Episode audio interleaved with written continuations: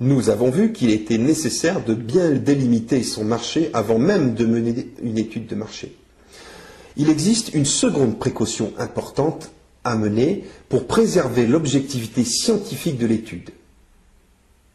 Dans l'extrait de lecture qui vous est proposé, les auteurs insistent tout particulièrement sur la nécessité de bien définir le problème de recherche et de veiller à toujours relier la question du sondage avec les objectifs initiaux.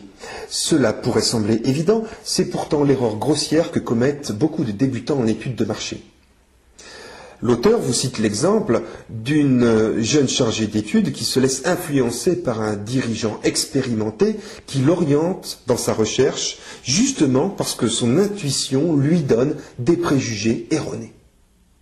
C'est une situation courante.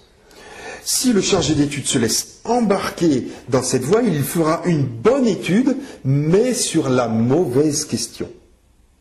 Alors, que son supérieur ou le commanditaire de l'étude pensera qu'il s'agit de la bonne question, mais d'une mauvaise étude.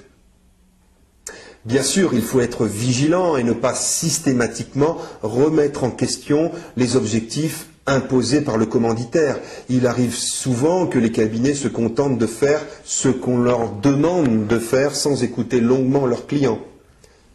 Cela est possible à la seule condition que l'écoute du problème du marketing, du manager, ait été clairement effectuée, puis reformulée, puis écrite et enfin revalidée par le manager. Je vois encore souvent des quiproquos à ce titre. Et de jeunes chargés d'études euh, me racontent que après trois mois de travail, leurs clients viennent vers eux et leur disent ce que vous avez fait, ce n'est pas du tout ce que je, vous avais demandé de faire. Alors pour éviter ce genre de situation désastreuse, il faut absolument un document écrit.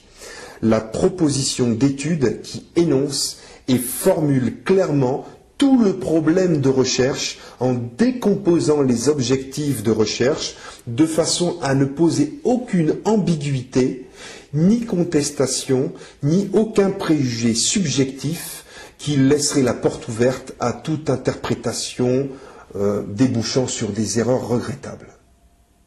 Dans l'exemple de l'extrait du livre, le problème marketing était un problème de vente insuffisante c'est la préoccupation du manager. L'erreur a été de confondre cette préoccupation avec le problème de recherche. C'est ce que vous montre le diagramme que vous avez sous les yeux. En effet, ce problème a été directement assimilé à un problème de prix si la jeune chargée d'études avait pris le temps de dialoguer plus longuement avec le manager, elle aurait peut-être découvert qu'il s'agissait peut-être d'objectifs de distribution, de problèmes euh, de ciblage de clientèle, de disponibilité, de visibilité en rayon. Bref, il s'agit euh, de sonder les freins généraux et intrinsèques des clients avant toute étude poussée sur le prix lui-même. Ce n'est qu'ensuite que vient la construction de la méthodologie et du guide d'études. Ensuite, les questions ne seront pas les questions que se pose l'enquêteur. C'est-à-dire que on ne va pas directement demander au client quels sont vos freins à l'achat. Cette question risquera d'être trop biaisée, trop directe, euh, mal comprise, donc infertile. Il faudra plutôt demander ce que les gens aiment ou aiment moins dans le produit euh, de façon ouverte ou selon une liste de modalités plus précises si l'étude est plus avancée. Pour déterminer les objectifs de recherche, vous avez sous les yeux le cheminement type pour vous guider dans cette réflexion. Imprimez et retenez cette procédure pour vous guider dans vos études de marché ou dans vos études marketing en général. Les pages 19 à 22 de la lecture proposée vous présentent deux exemples éloquents. L'une sur l'analyse des causes de l'échec de l'immobilier de montagne dans les années 90 en France et l'autre sur l'échec du New Coke aux États-Unis dans les années 80. En conclusion, retenons qu'une bonne étude de marché doit se précéder d'abord d'une bonne caractérisation et d'une délimitation du marché, comme nous l'avons vu dans le cours précédent.